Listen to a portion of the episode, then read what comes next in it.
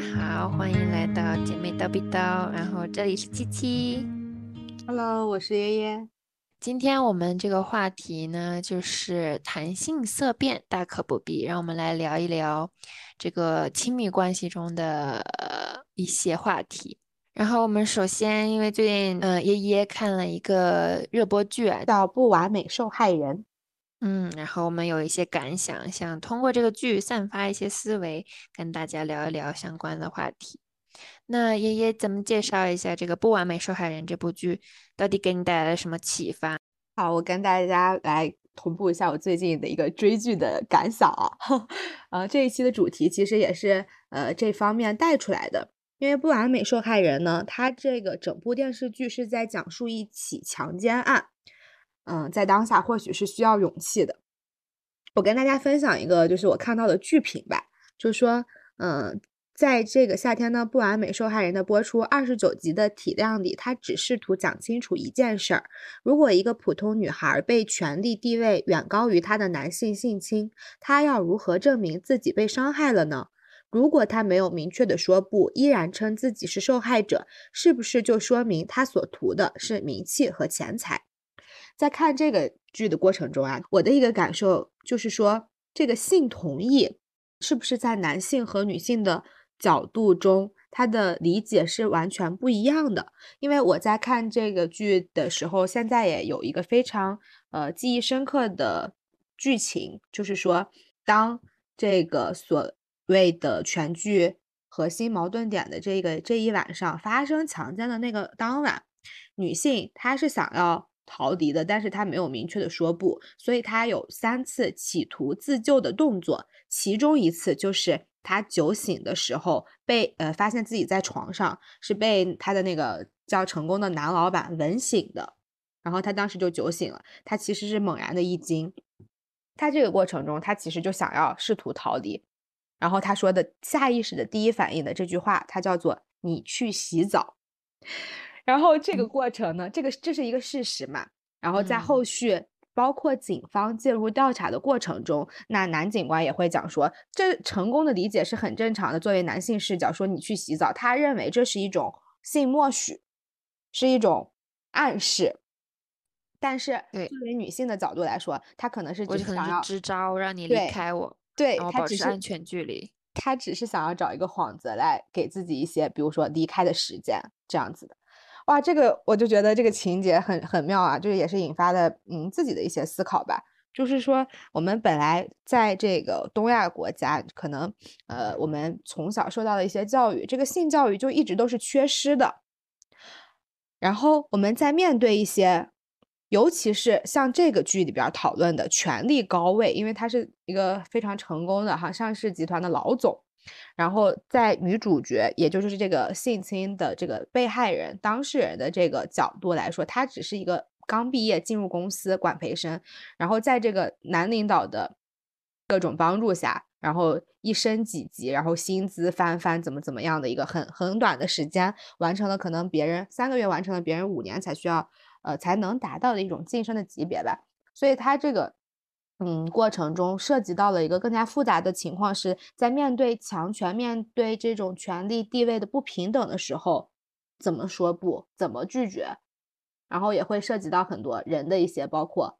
懦弱或者贪婪的这种讨论的成分在里边。它其实是真的是一些很有讨论必要的一些话题点在其中的，包括这个剧的制片人应该导演也都是女性，导演是杨洋。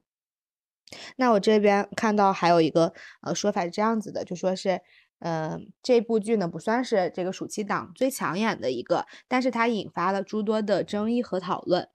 嗯、这些争议呢都是在导演杨洋的预料之中，甚至他决定拍摄这部电视剧的原因之一也是这个。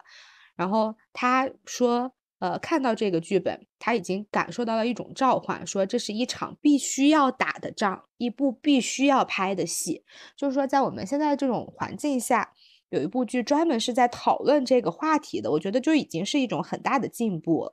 对，嗯那现在其实，在公众环境讨论这个问题，确实会有很多的呃不嗯不可想象的一敏感些的点困难，嗯对，所以能用一部整部剧来去讨论一个敏感话题，确实也是很勇敢的一件事情。对，所以我就是也嗯很敬佩这种女性导演吧，她有勇气在讨论这样子话题，并且我认为，就是我们真的是完全不必要什么谈性色变或者怎么怎么样，有些东西你越不谈论，反而是一种适得其反的效果。就是我嗯们在嗯到一定年纪的时候，有一些事情是值得被讨论的，因为它就是在我们生活中存在的呀。它就是一个阶段该有的一个过程而已，并不是什么问题，或者说是一个什么污点。对然后我确实是没有在追这部剧，但是我也确实是因为现在的这个 短视频实实在是太厉害了，经常就能嗯看到一些评价呀，或者是一嗯些片段呢。我看到大家讨论的很多就是关于赵寻，就嗯。是在事发当晚那一晚的穿着。嗯。与就是这推进这个是否发生性侵这个事情的这个重要性的节点，嗯。大家都认为它是呃，我们生活中可能也会遇到，就是比如说这个女孩儿穿嗯。的吊带呀、短裙呐、去做嗯。什么公共交通啊，大家就会说，哎呀，这个女孩儿怎么穿成这样就上这个公共交通工具了？但是我想说的是，穿什么跟我们遭受到的，嗯、我们能接受到对待是两回事。对，就算是我赤裸着身体在街上，也不是你可以就是强暴别人的理由和借口。对对，而且看赵寻说，他们被警方带走的时候，穿的是自己的白衬衫和牛嗯仔外套，嗯没有穿成功买给他的裙子，就嗯证明了些什么呢？这些都不是重点，嗯重点嗯是人，而不是衣服。是的，这个我在想到的是，嗯，很多发生强奸的这种案件中，然后社会舆论的很多角度都是在抨击女性，好像就是说，那呃什么有一个非常错误的观点，就是说叫做苍蝇不叮无缝的蛋。嗯，我在很早之前就是看到类似一些社会话题的时候，嗯，就已经感受到了这句话是一个多么错误的、多么给女性上枷锁的一种存在。就是你在你发生就是呃强奸的这种事情的时候，女性在面对的时候，一定要抛开这种什么所谓苍蝇不叮无缝的蛋，不要去反思和就是自责自己，因为这个事情本来就不是说是自己的原因，也不是说你穿着的暴露，或者是你举止怎么样了，就是那个对方他做了错误的事情，为什么要把这种罪名责怪到自己的头上？而且剧中其实涉及到的不仅仅是这些方面，而且就是嗯说，面对成功，他是一个我的上级，他的嗯权钱嗯均在我之上。我嗯一个新入职场的小透明，怎么在能保住我饭碗的情况下，又去拒绝他？这是很难做到的一个事情。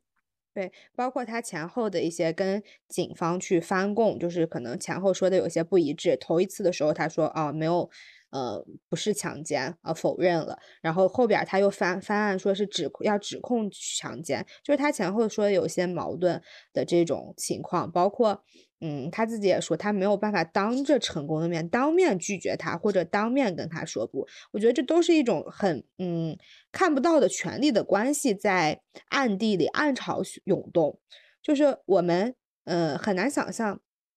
作为一个嗯很年轻的女性，在初入职场的时候，她面对的这种权力地位很高于她，甚至可以掌控自己职业生涯、职业命运的这么样的一个人的嗜好，你怎么说不？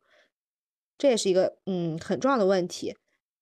就是像我们现在经历了三年特别困难的这个嗯职场环境，嗯其实找到一份稳定的工作，甚至说找到一份工作，都是一个很困难，甚至很宝贵的、值得珍惜的事情。在这种情况下，你说有一个权钱能力皆在我之上的人，去以这些为诱惑，甚至说是以这些为压迫，去促使你做某些不愿意的事情的时候，确实我们嗯可能嗯可能会有些人是说是半推半就，但其实是因为我们。害怕回到那些不安定因素的情况下，就怕我丢掉这份工作，所以我去用委婉的语语气、委婉的词语去拒绝，但是对方并没有能够完美的 get 到我想拒绝他的点。嗯，这个剧其实嗯一直都想要引发女性去思考的一个很重要的问题，在于如何勇敢的说不。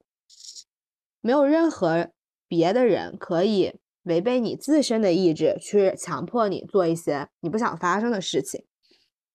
说到这么多呢，我就想到之前有听过的一个栏目，他聊到了这个呃各种女性朋友的一些初夜的经历。那不管什么事情呢，我们可能第一次都会有一些呃或大或小的各种状况出现，或者说一些呃迷茫和摸不着头脑。我们没有经历过，所以我们会有一些未知的恐惧。那嗯，对于初夜的这个话题呢，呃，之前也是有一期栏目做过了一些。嗯，调查和研究，然后就是征集了全网很多不同的女性，她们的初夜是怎么发生的？这种话题，是不自觉的笑了。我们的七七，是我们之前谈的这开头太太严肃了，一下转变这个，其实是其实我们转变这个方向是积极向上的，是比较甜美美好的。我们不希望把那个开头那个呃特别沉重的氛围带到这个话题上。对，所以，嗯，你对于这个初夜会有什么看法吗？嗯，你还记得你的第一次吗？可能我因为可能太久了吗？嗯，我并没有什么印象哎，只是记得那一次很紧张，其他的就没有什么特别的忆记忆了。就像我们之前。在这个上一期那个情感话题里谈到的，我每一次都是最近的那一任，或者是最近那段情感经历，印象特别深刻。再往前，我就会逐逐步逐步的把它淘汰在我的生活里。所以第一次初夜这个词对我来说，其实并没有什么特别的，也有可能是因为我并没有成功。嗯，了解。我之前想起来一个女女生朋友，她跟我。呃，分享过这方面的事情，就是因为她是属于可能呃谈的也比较早，然后恋爱经历也非常丰富的这么样的一个女性。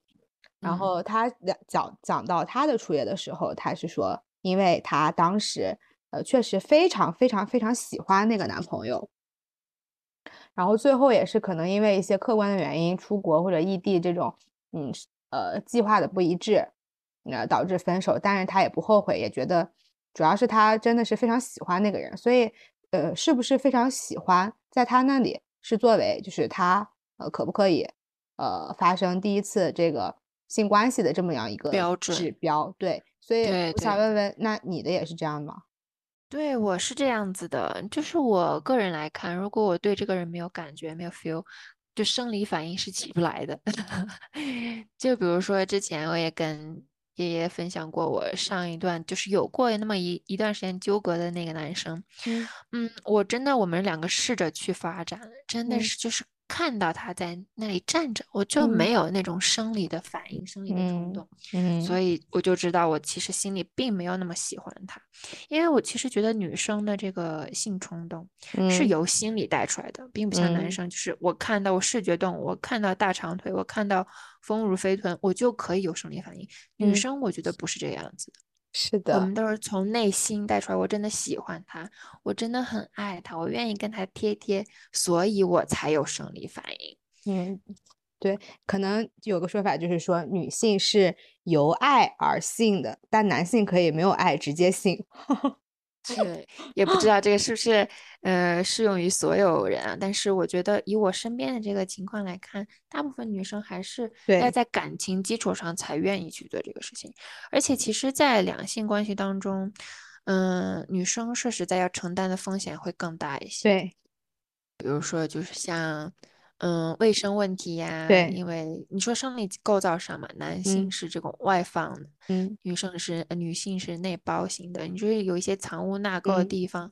嗯，造成的第一个卫生感染，其实还是会女生受到伤害，所以女生会在这一方面特别注意。是的，卫生情况是一方面啊，然后还有后续的，如果要是避孕措施做的不到位，那这个很大的风险也还是大部分还是在女性是去承担的。你现在其实就是科技手段这么发达了，各种避孕方式也做的很很完善了，但其实依旧人家给广告给出的那个避孕成功率也是百分之九十九或者百分之九十九点几，总有剩下的那一点点几率会造成一些嗯。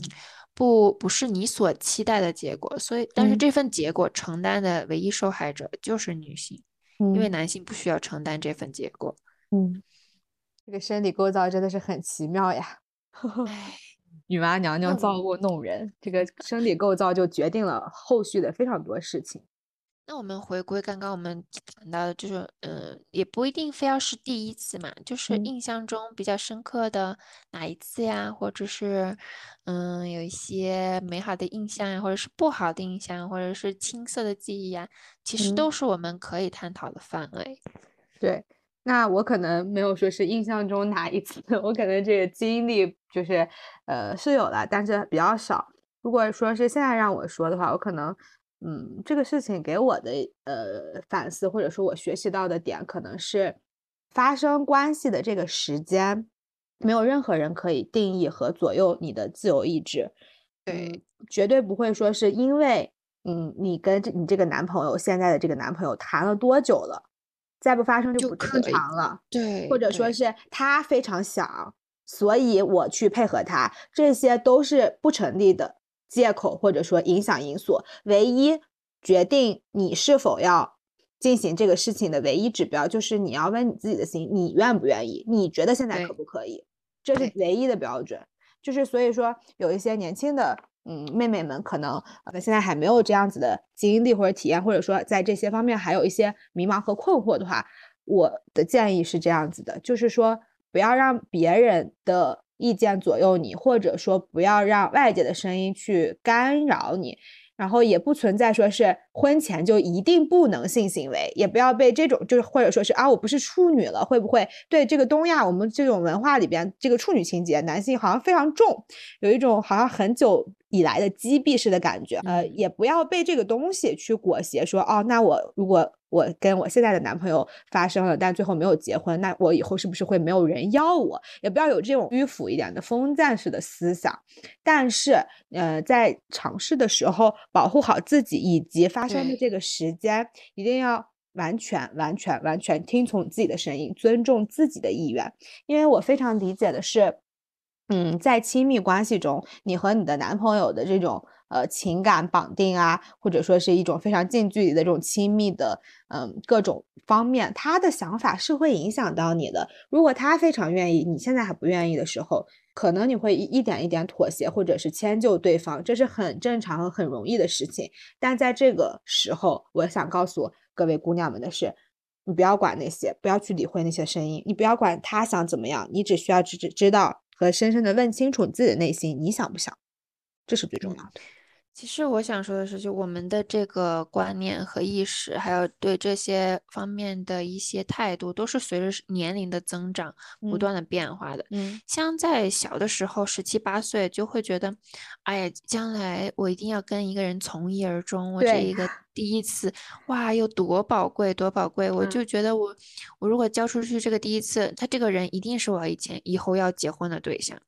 但是随着我们年龄的增长，好，身边朋友嗯也会谈到一些类似的话题嘛。而且又随着我们见识到的这个身边的情感呀，或者是两性关系的话题越来越多，其实我们也在不断的融入新的知识到自己的血液里。像二十来岁，我谈第一呃第嗯就是。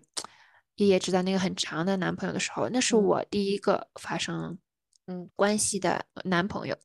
其实一开始我是。很抗拒的，真的就是像刚刚爷爷说到的，我那个时候在开始的时候并没有做好准备，嗯，是只是因为男生觉得我们两个关系可以更进一步啦，总是在呃一些时候暗示我们两个可以啊摸摸亲亲抱抱之类的东西，然后慢慢的就嗯其实就顺相当于是顺从了，对，接受了妥协了，尊重了。他的意愿，他是需求方，他在一直 push 这个事情。我们好像是在被动的接受，在配合他一样。所以其实第一次我并没有愉快的的体验。甚至就是没我们其实嗯，就只是没怎么成功过。嗯嗯但是第一次真的，其实我的唯一的感受就是紧张，嗯并没有任何其他的说什么快感啊，或者是说什么嗯呃，就或者是说什么怕痛啊，这些都没有。就唯一的感觉就是紧张，嗯在想，这其实紧张也不是紧张在两个人，在紧嗯张我以后。嗯在紧张我啊，我今天发生了这个，我以后被平被朋友啊，或者是被谁知道了，我怎么相处，我怎么跟别人解释这件事情啊，你在当紧张那个第一次的当下紧张的就是这就是以后是吗？对，在我在紧张以后，其实现在回想过来，其实那时候还是太年轻了，但你根本没有想的还挺多的哎，那你当时的紧张的点，第一次不应该是怕痛这种之类的吗？不是我，我觉得嗯其实当时就是因为完全没有准备好，完全没有想好是两个人要做这件事情，嗯所以我的紧张的点完全是在社会可能给到的舆论这一方面。哇哦，完那你还想的挺长远的。那你有痛吗？很痛吗？或者说有出血吗？嗯，没有，第第第一次，但其实说实在，那个男生其实也蛮温温柔的，柔也没有，嗯也没有就是说第一次就非要嗯做些什么事情。其实后面就是，嗯，根本没有成功，两个人嗯也就是聊聊天呐、或者是做一些别的东西，就把这个事情缓和过去了，并没有说一定今天就要完成什么什么事情。嗯但是说实在的，我们两个因为谈了很长时间，我你嗯也知道。嗯就是，嗯，由于第一次印象并不是很好，或者是感受并不是很好，我嗯们接下来的所有的亲密活动基本上都是不成功的。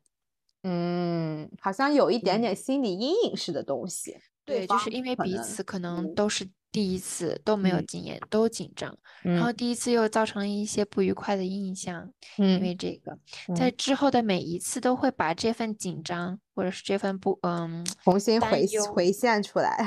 对，带嗯。入新的亲密关系当中，然后日积月累，甚甚至可以说是恶性循环，到最后完全就该换人了。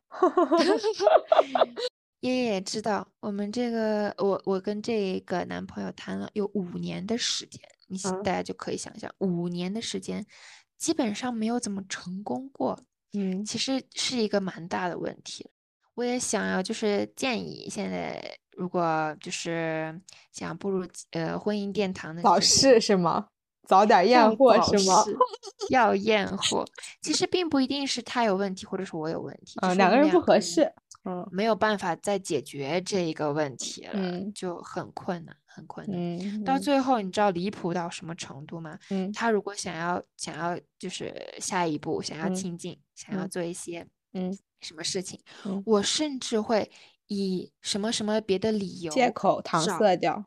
不是搪塞哦，他如嗯。果是今天晚上他就哎呀跟我生生气撒娇说你为什么一直都不让我做，一直都不让我碰，我嗯。会找别的事情跟他生气，然后两个人吵架，结束今天晚上的活动。这其实是找了另外一个，就是盖过去这个事情，推过去，因为没嗯有办法去正面面对这个实嗯。在嗯。两个人生理不呃生理问题，生嗯。生理方面都已经没有办法解决的问题，嗯。就更没有办法通过一些 沟通。其实到嗯。后面就沟通已经解决不了的问题，是的嗯。就只能说是通过别的地别的方式来转移话题、转移嗯注意力。嗯嗯。其实到因为到最后，其实我们的感情也出现了一些问题，就嗯更没有办法去解决这些嗯更深层次的矛盾了。嗯，你在讲这个的过程中，我脑海里浮现了一个词，什么和谐，很重要，真的很 重要很。重要。嗯爷嗯爷的记忆，爷爷的这段经历是好的还是不好的？嗯，我刚想跟你讲这个，就是我先说完呃上一句啊，就是我是觉得突然意识到了很多，就是婚姻关系中或者说什么，然后大家提到这个性生活和谐不和谐很重要。真的很重要，大家不要小看，不要以为友情饮水饱，这是真的是人生理需求嗯非常重要的一趴。你不可嗯能说是，嗯，我天天看他脸长好看，我就可嗯以了，不可嗯能的事情。就嗯像你说，我们谈恋爱和以嗯后要步入结婚，恋爱我可能觉得这个人帅，长得真嗯嗯好看，或者是嗯他，嗯，对我真好，两个人就嗯可以谈恋爱。嗯但是婚姻面对的可能是家庭或者是一些嗯现实因素的问题，嗯，是两方面都要考虑的。是的，结婚要考虑的太多了。然后我说回来啊，就是可能呃人在比较小一点的时候，呃懵懂无知，我在这方面也没有太多的经验，理论方面或者说我们也没有受到这方面的教育，或者说一些比较良性的引导，让我们对于这方面是一个空白和未知、陌生的领域。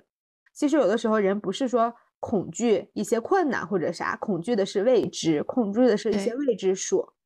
所以有的时候不拿出来讨论，反而是一件不好的事情。就像刚才琪琪有谈到说，呃，你的第一次有一点也是说是，嗯，相当于是顺从或者说是向男朋友妥协的一点这种意味在里边儿。那我其嗯实也有类似的感受，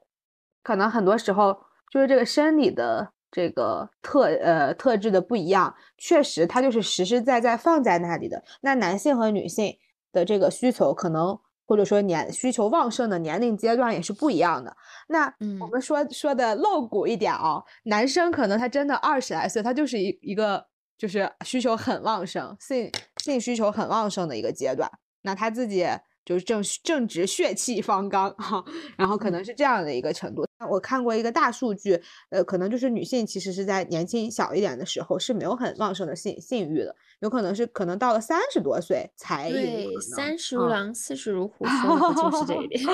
对，所以其实我们在小一点的时候，其实是男性的这个需求和欲望是要强于女性的，大概率上来说是这样。对，然后现在就面临着，其实这个东西是男性更想要去推动的，就是在我们小一点谈恋爱的时候。而且说实在的，姐，就是因为这种长期的教育和约束，嗯。嗯，我其实想谈到另一点，就是嗯。我们可能女性谈论性嗯。本身就少，我们可嗯能即使自己心里是渴望的，也不嗯会去主动说出来，不好意思。说出来。对，对，嗯而且我想问一个问题，嗯就是我不知道在座的姐妹们自己 DIY 之后，在愉悦之后嗯有没有羞耻过？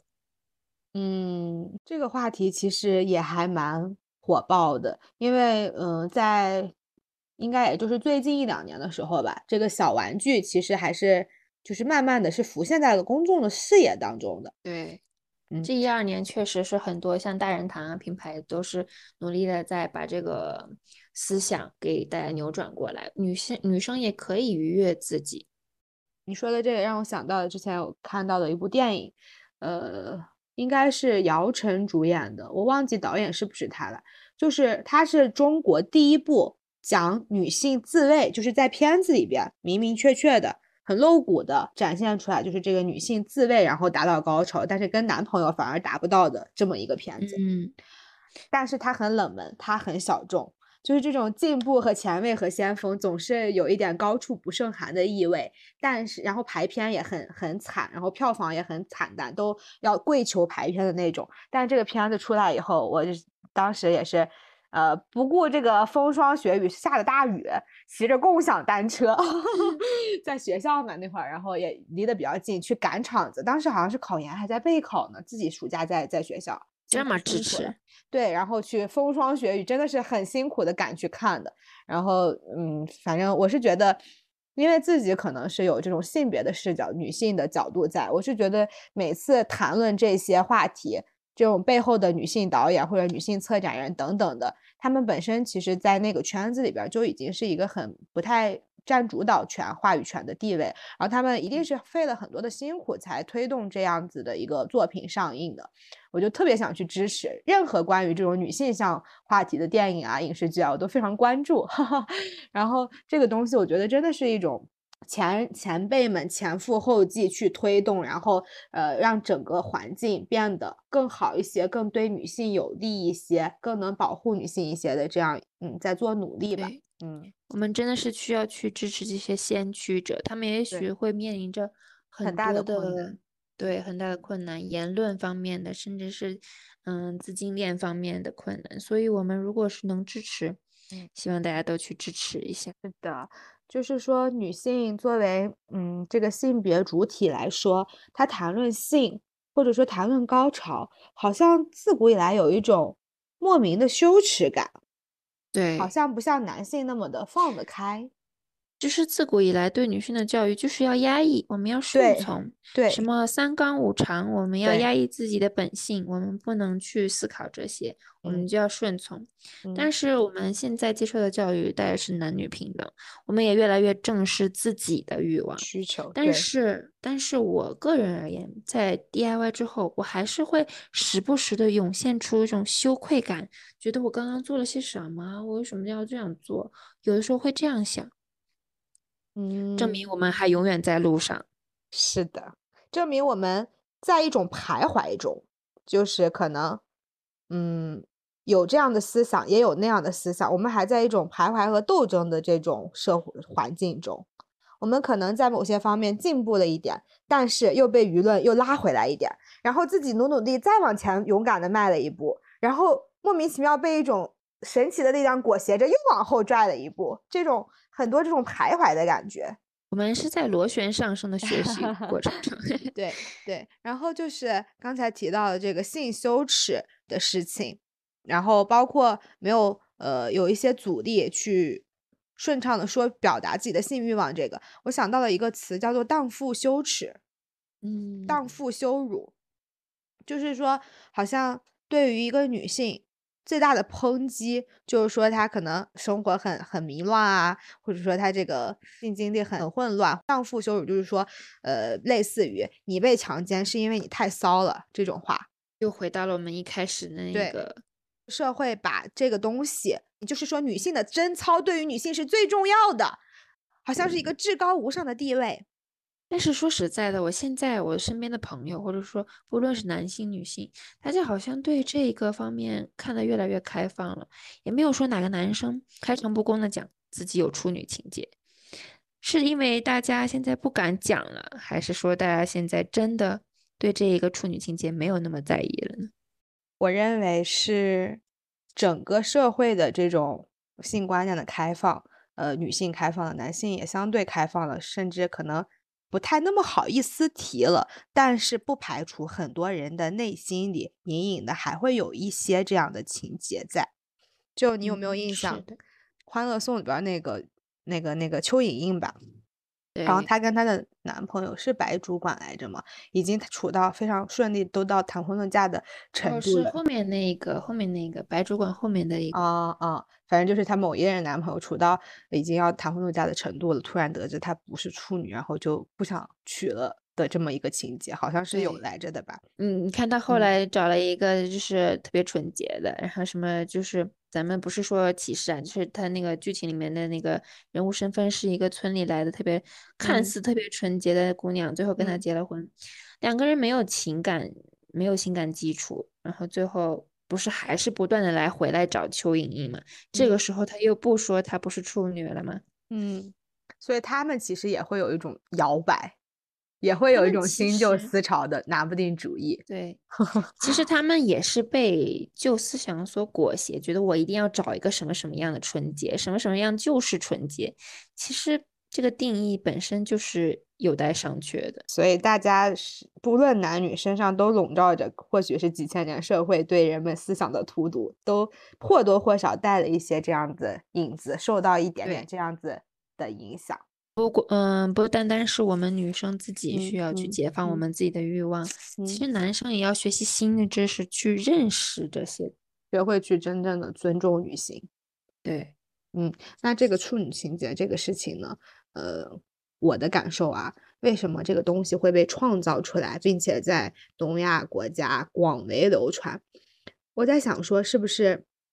一种还是男权的这种体现？他们想要足够的被可以掌控，然后如果是她是处女的话呢，她就没有比较。就像是他，他觉得男性如果是主权的话，这种男权主义，我嗯可以拥有你的全部，但你嗯不可以拥有我的全部。我要求你对我是第一次，但我没有要求我自己是对你是第一是的。，是的，这是一种不平等。然后我想说的是，他如果说是这个女性是处女，然后一辈子只有这一个男人的话，她是没有没有的比较的，就是在比如说性生活这种或者性能力上面，对，嗯，所以说再一次绝对的地位，嗯。一定要体验。说回来了，体验一下，说回来了，啊，不同的是 size 大家，大家一定要去，嗯嗯，咱不是说鼓励你多嗯去做这件事情，嗯。但是你在合理的发展的时候，你去可以去多体验，真的会带来不一样的收获。就是又谈到个人经验了，像之前我讲的，我那那么长时间的一段恋爱中嗯。都没有怎么成功过，但其实，在紧接下来我谈的第二段恋爱中，我们仅仅几个月，其实在这方面，其实对我来说是一个很好的体验。嗯。就是对我来说是一个可以去值得，回味吗值得说，嗯，嗯，是值得回味，甚至说嗯。可以说是这段经历对我来说很很重要，嗯。它让我嗯明晰了自己不是有问题的，它让我知嗯。道我自己不是有问题，不是性冷淡，或者说不是我性功能上面有什么问题。嗯，这对我来说真的很重要，因为在之前的那么长时间都没有成功过，我其实这真的会样子的时不时怀疑自己是不是性冷淡，或者是不是我自己，甚至怀疑是不是喜欢女生，是不是 我没有意识到自己的性向是嗯别的样子的，嗯但是嗯所以还是要多体验。嗯，这还是落回到我们之前有提到的，说女性比男性更容易反思和自责。嗯，对，但其实这种事情，那女生需要做什么吗？那大概率的情况还是男生不行吧？这个咱就不做评论了，谁也哦不知道。嗯嗯嗯，我还是呼吁，就是所有的女性朋友，在做好就是保护安充足的全对自我保护的这种措施下，然后可以去嗯，在自己内心觉得可以的时刻，跟你信任的人或者是很喜欢的人去进行一些尝试。我觉得这不是一个什么大的问题，因为我们我们的国家我们的这种教育好像是非常敏感对这方面。嗯这是一件美好的事情，并不是说有什么肮脏在里边。对的，哦，刚刚说到了，就是我怀疑自己是性向，是不是嗯别的性向的时候，我给大家可以推荐一个，我刚刚也推荐给爷爷了一个 APP，嗯叫 Nico，对吧？是这么嗯读吗？Nico，你可以说一下英文的那个字母，然后大家可嗯以跟英文字母是 N I C O，Nico。嗯这个 app 就是面向一些小众、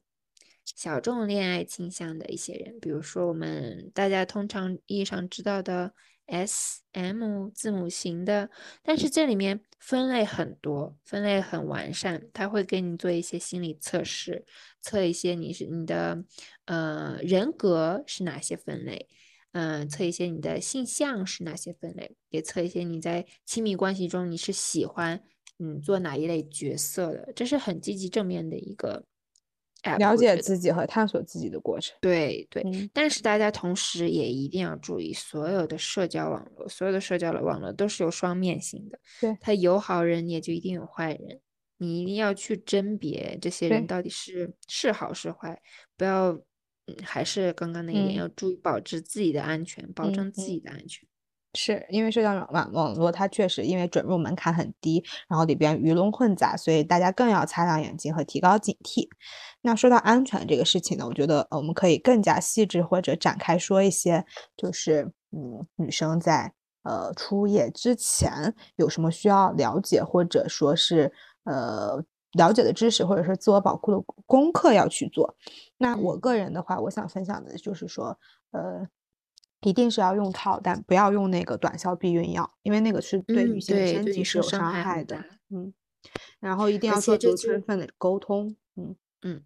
而且这就要就是给姐妹提个醒，如果这个男人不愿意带，那一定快跑，对，他一定不是一个认真负责的人。嗯，还有一个就是，如果对方也是处男的话，会好一点，就是可能呃干净一点这种哈。但是如果对方不是，你也有完全充足的理由和立场，你要有坚定的底气，也可以跟他要体检报告啊，对吧？对对，嗯。就是咱不说是处男就一定多安全，嗯或者不是。处男就一定不安全，嗯。但是你一定要在你们两个进一步发展之前，去了解嗯。他之前的一些经历，嗯。来确定他这个人是不是真的干净，嗯。真的没有病。咱不是说干净，就是没有病是最重要的。是的，是的，因为有一些，比如说是呃菌体带菌，就是在男性身上不会犯病，但是呃，经过性生活以后，它到了女性体内是会呃生病的这样子，所以大家一定要就是一个是注意安，注意就是这个卫生，然后是注意安全，就是一定是要在做足有足够的能力进行自我保护的前提下，然后再去尝试一些可能新的、美好的、未知的领域，是这样子的。哦，我又突然想到了一些，之前不是说很多酒店宾馆都会有这种摄像头的问题，嗯嗯。对，这也是一个非常对大家一定要注意，去选一些正规的酒店，去嗯，给自己环境创造的好一点，你也会有相对好的体验，对吧？是的，卫生环境，各种环境都是，然后安全，保证一下自己。这个你说到这个摄像头啊、探头啊，这个是我想到了之前看到的一个很有趣的段子，我就在想说，为什么，比如说是这个卖淫，或者说什么词，然后还有就是这个色情的照片啊什么，都是女字旁啊。然后他的这个，嗯，比如说拍一些裸体的，或者说录一些这种视频，他可能威胁到的只是女性，那男性好像没有人说是，呃，怎么男性的一个裸体怎么怎么能卖到钱的，不值钱他们的。但是以前男生朋友们听听，看你们身体都 不值钱，因为以前好像确实是有曝光过，网上曝光过类似这种新闻，就是说。呃，那个就是说，可能是有什么群吧，他们就里边就可能会卖一些照片啊，什么裸体的女性啊，什么什么什么的。就是想到说这方面，哎，那那永远都是，呃，女性可能更更加的对缺乏保护一点，所以大家还是一定首先是要保护好自己，在身体嗯力量的方面，呃，包括一些性器官这些方面呢，我们可以承认，相较于男性相对不利的地位。对，有一些弱势，我觉得这个是我们可以，就是完全可以不避讳的坦然承认，或者说接受自己是有一些呃相对的弱项和短板的，这个完全不跟男女平等冲突，因为我们的生理构造确实不同，然后事实的情况也就是如此。但是我们在呃清楚的知道这样子的事实，并且完全的接纳它之后，我们在进行动作的过程之前，那我们就要更加的做好充分的自我保护，我觉得这是对自己负责任的一个态度吧。而且像进更进一步讲，像之前提到的有大家字母圈，其实大家不用完全不用去羞耻，大家这个不类别的不同，像在我们所熟知的那个嗯掌控者和受支配者的这两个角色当中，嗯前期的沟通显得尤为重要，因为这这个角色扮演里面会涉及一些肢体上的击打或者是一些比较危险的。嗯，情况，所以一定要明确在在活动之前明确安全词汇，明确彼此所能嗯承受的程度，哪些程度是身体上可以承的承受的，哪些哪些词汇是精神上不可以承受的，这都是要前期沟通做好的。嗯，你知道吗？你说到这个沟通，然后我想到了，就是说中国的很多。可能百分之八十以上的女性没有在这个性爱的过程中达到过高潮，就是说通过伴侣。然后我在想说，这个会不会也是有一种，比如说对于性方方面的一些沟通做不到位，有一些羞于启齿，然后或者说是不好意思去探索，或者是跟伴侣去沟通自己的需求，自己敏感的点在哪里，或者说自己更倾向于和喜欢于什么方式，可以刺激到自己的这种也有关系呢？嗯，我觉得是，确实是沟通是，嗯，造成沟通不畅是造成没有性真正性高潮的一个主要原因。而这个沟通不畅又背后有很多的可能潜在的舒适的感受的这种对担忧和顾虑在。嗯，就比如说，其实一个呃很完美的性爱，它的前戏一定要充分的沟通，或者说。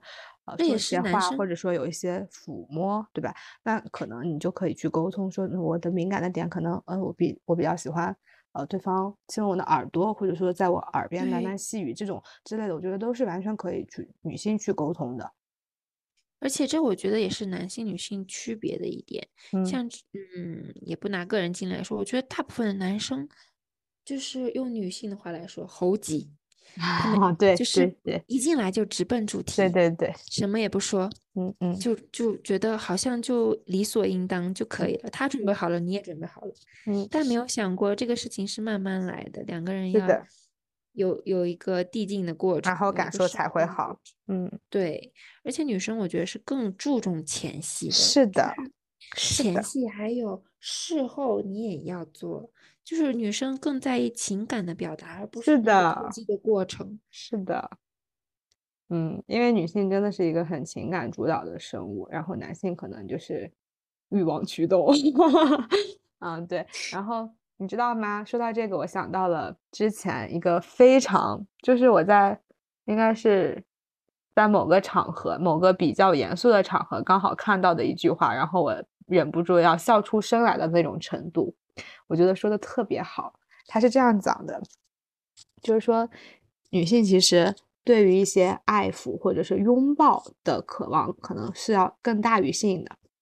对，然后就想，嗯，就是亲亲和抱抱的这两个比例，肯嗯定会比别的东西更大一些。然后这个经典的名场面就要出来了，名言就要出来了，划重点敲黑板了，姐妹们。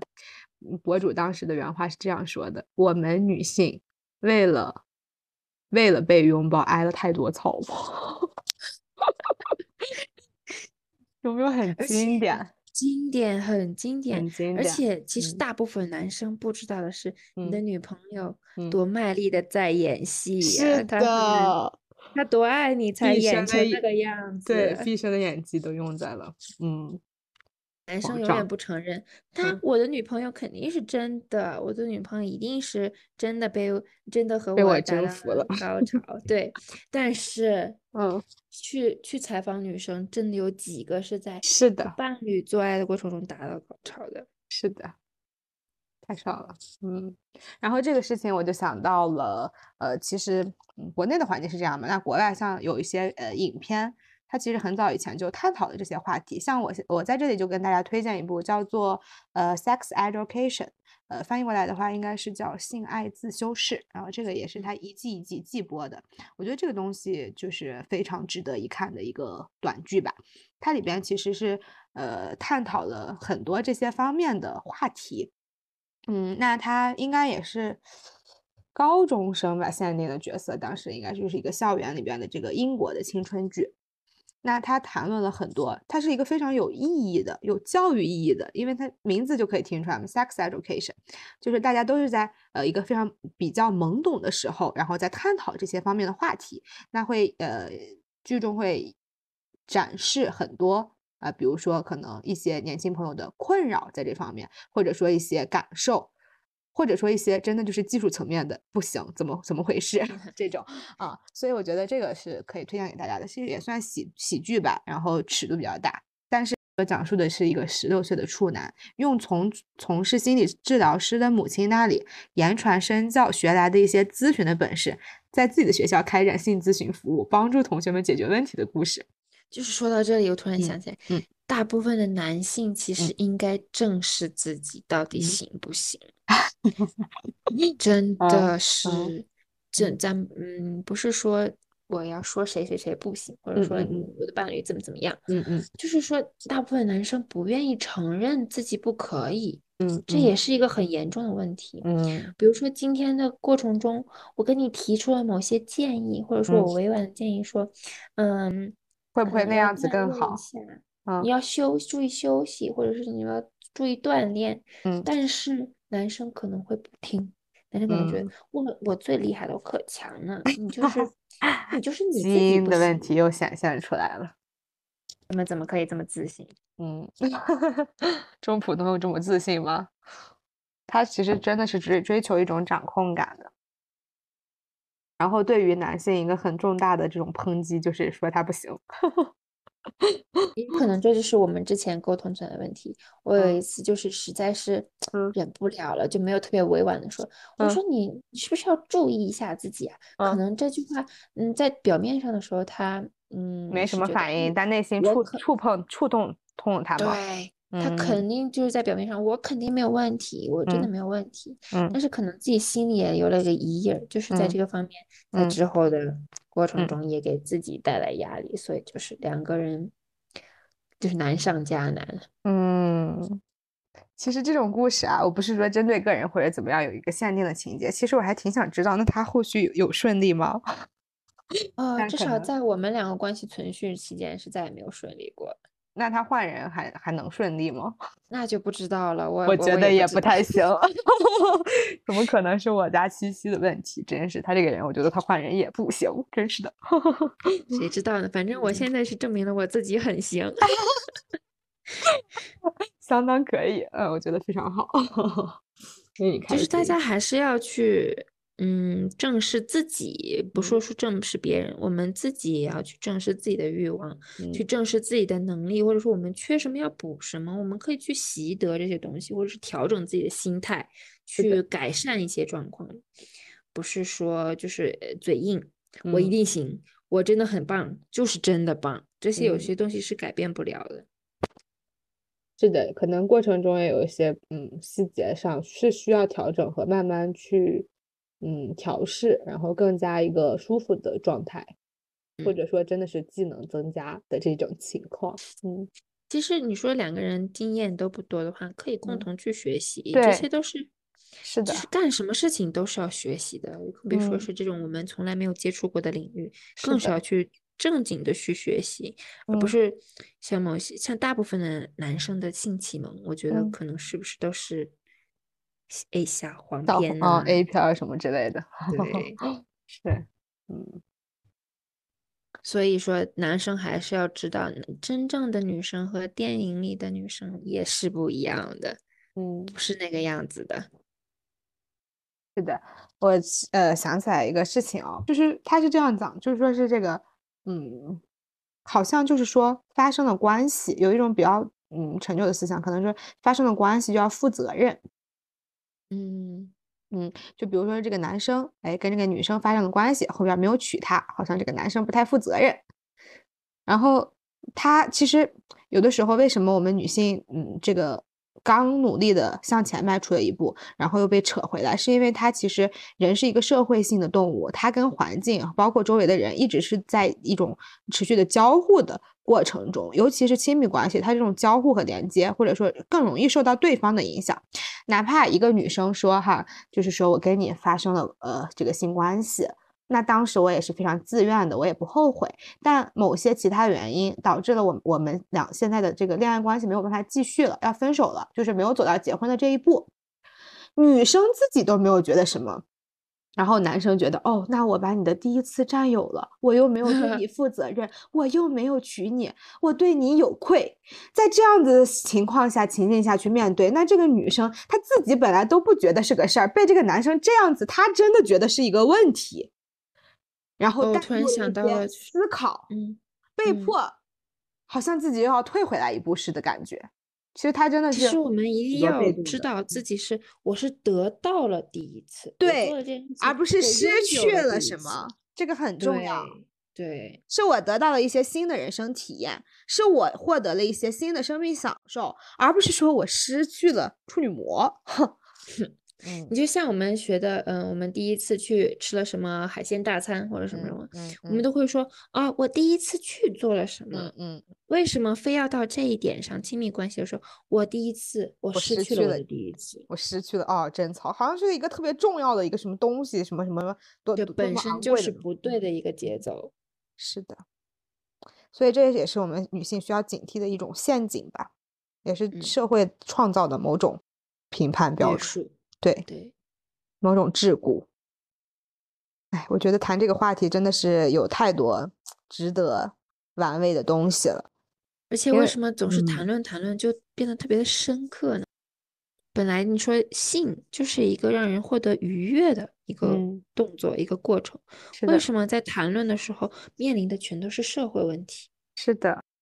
感觉好像很沉重的事情，好像不像一个美好的事情了，对吧？对，但是我觉得经历还是很美好的，不管是好的坏的，其实都是跟你最爱的人去共同完成一件事情，都是一份美好的记忆。不管成功没有成功，其实都是你宝贵的记忆，都是你珍贵的一个经历、生命体验。对，嗯，就是有没有什么特别值得回味的一些记忆呀，或者说甜蜜的？一些细节呀，嗯，拿我个人经验来讲，我的有一任真的是他特别的，嗯。嗯，会心疼你，嗯，他会嗯把前戏做的很足很足，哦，就是可能整个过程，可能比如说咱就打个打个比方，比如说整个时间我们算作就是从开始到结束算作一百，他可以把前戏做到百分之六十。你是说时长吗？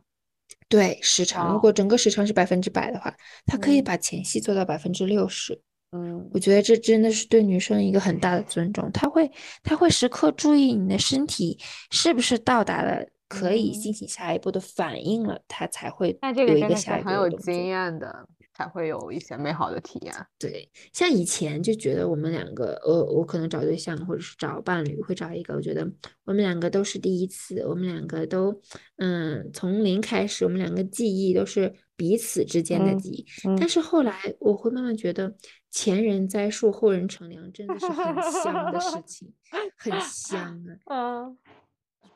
不论是经历还是情感还是沟通方面，其实，嗯。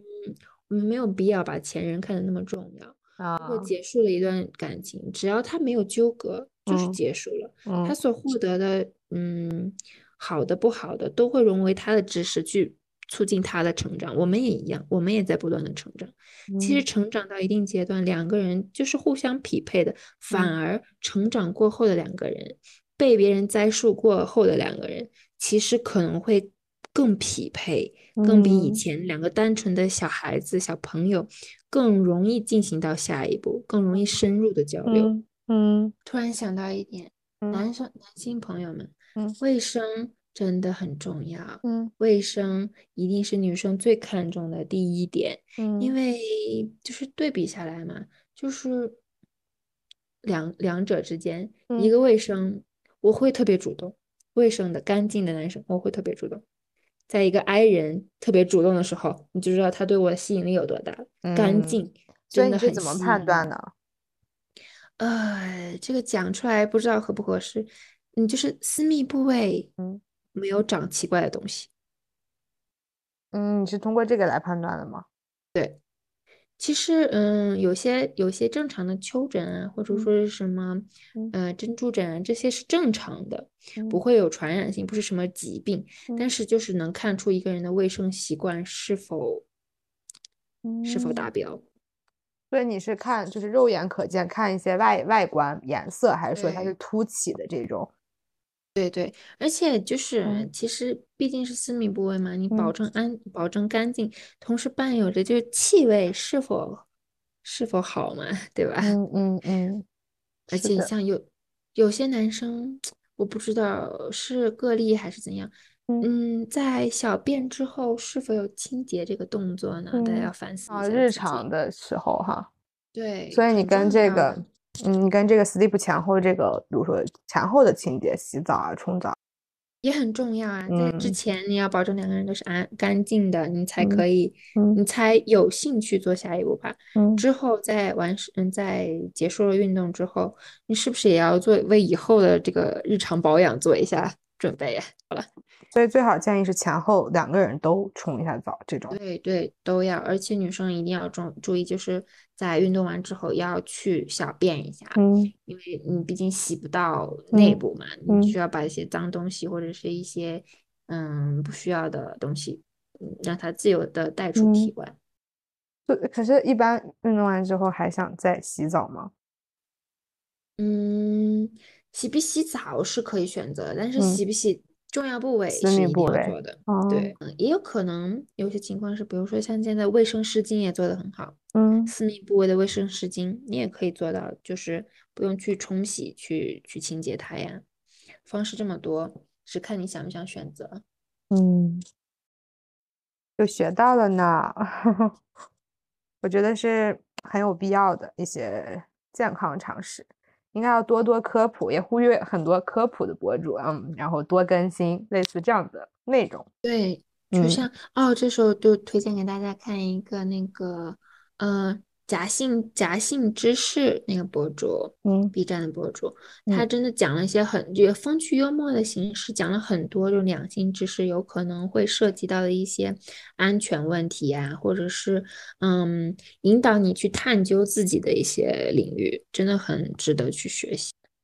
他真的讲了很多科普知识，像什么情趣呀，嗯，就是女生，嗯，这个分泌物啊，或者是其他的一些带带领大家探索不同身体部位呀，这些知识都是很很干货的。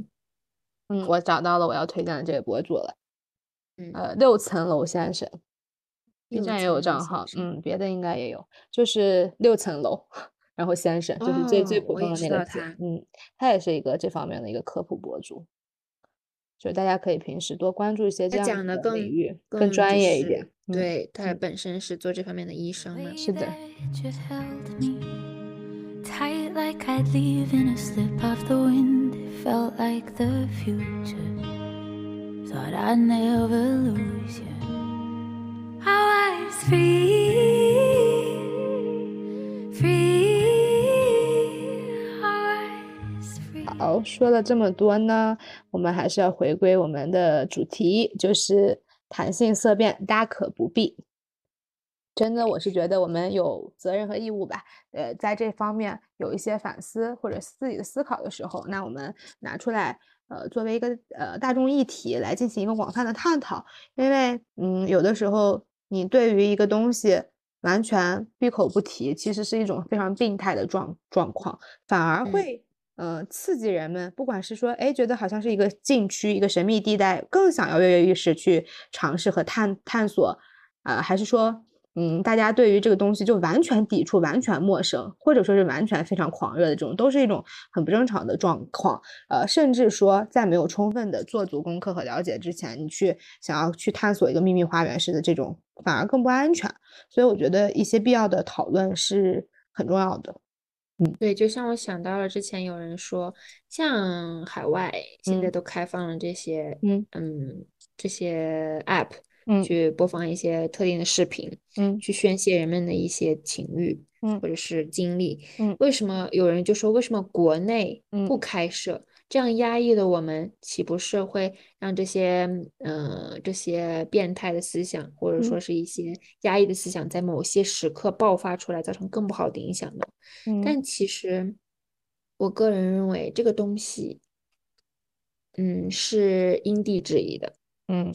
没有必要去以以偏概全、一概而论。嗯，我们在我们自己的程度和基础上，比以前就是更往前走一步，就已经是很好的进步了。对，嗯我们可以通过一些正规的手，呃，正规的渠道去了解、去学习正面的知识，没有必要一定去做，嗯，去观看或者是去通过一些不正常的影片去学习这方面的知识。对，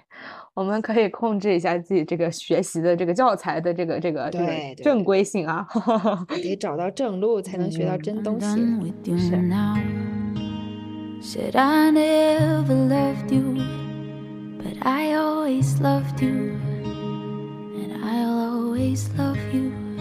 然后最后呢，我想分享一下我前段时间最近的一个小小故事吧，生活中的。嗯，单位安排的体检嘛，然后就是大家可能熟悉的人，就是说约着一起去。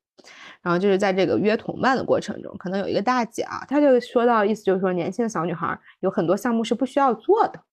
你能理解那个嗯点吗？嗯，我知道，就像之前做那个教师编教师证的那个体检的时候，嗯嗯嗯，他不是有一项妇科检查嘛，嗯嗯，就会医护士就会问你嗯是结婚了还是没结婚，如果没结婚，就直接过了那一项了。对啊，我在想说，我的这个体检是一个我的正当权益，所有的项目我当然我做的是健康筛查，我当然要全做啊。你为什么你就喜欢一端，我不用做呢？你是谁啊？为什么要但是你也要理解？所有的规定、所有的操作都是有原因的，就是因为以嗯。前会有一些，比如说做过就教师资格证体检的，嗯。嗯，小妹妹，嗯。然后其实自己发生过了一些事情，不嗯。愿意跟家里讲，撒嗯。谎，跟爸爸妈妈讲，就是因为他体检把嗯。我的处女膜弄掉了、弄破了，就会有家长去医院闹，就是有这样的啊。现象，所以他们才会问你，如果没结婚，这一项就 pass 掉了。哇哦，原来是，哦天呐，你提醒到我了。当时我也看过类似的这种新闻，就是包括可能就是呃，因为每个人的处女膜它就是一层结缔组织嘛，它的结构或者说是薄厚，或者说它留留有的这个疏松的孔状这个形状等等都是不一样的。那有的时候可能说有的小女孩儿，哎，多多大很小的时候学骑自行车不小心摔摔倒，她这个就已经破掉了。嗯，这都是很很正常，很很多这种情况的。所以他的这个妇科检查是要借助工具，并且很深吗？我反正我体检的时候，人家只是看了我一眼，然后就让我过了，并因为问了你未婚是吧？对，然后他就没有详细的检查，所以这个其实我当时是觉得白嫖这一项检查很重要，挺好的呀没有做过妇科检查，对啊我觉得应该做，因为我从来没有做过，但是没想到就这么就过去了。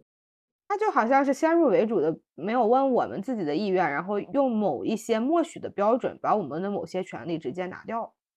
我们是可以理解，他是为了避免某一些冲突，但其实我们的利益是没有得到保障。对啊，你可以把所有的事情，或者说有可能造成风险的点告诉我，然后让我去选择要不要做。嗯，对。今天也聊了很多，嗯嗯，还是最后扣一下题，我们这个弹性色变大可不必，呼吁大家，呼吁姐妹们，呼吁呃兄弟们，大家都一样，我们一定要去体验，一定要去多学习、多体验，去丰富自己的经历，嗯去丰富了经历之后，才能有各种不同的见解，才能对世界有一个更更为多维的、更多维的体验，更多维的认知。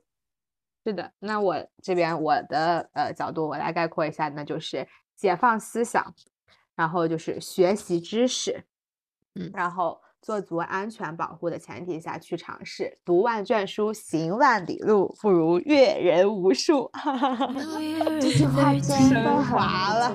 Sat on the roof of your one bed apartment. 人和人的沟通是碰撞出不同新的火花，让你有新的思维、新的探索的欲望，是促进你不断成长的一个捷径。是的，所以不要排斥去和人接触，或者说是去发生碰撞，这都千万不要封心所爱，因为一些臭男人 去封心所爱，不值得。嗯，都是一些非常好的机会，体验生命也好，还是了解自己、探寻自己也罢，就都是一些好的契机吧。希望大家可以，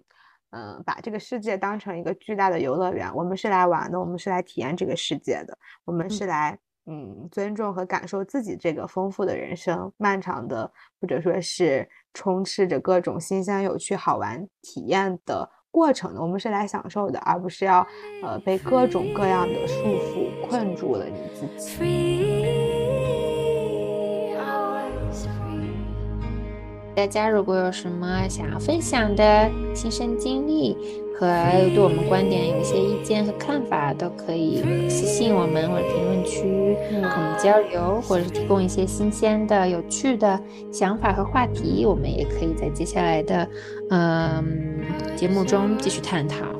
是的，鼓励大家广开言路，然后我们充分的探讨，去擦出一些更多不一样的精彩的火花。大家再见喽，拜拜。好的，今天节目就到这里啦，我们下期再见，拜拜。free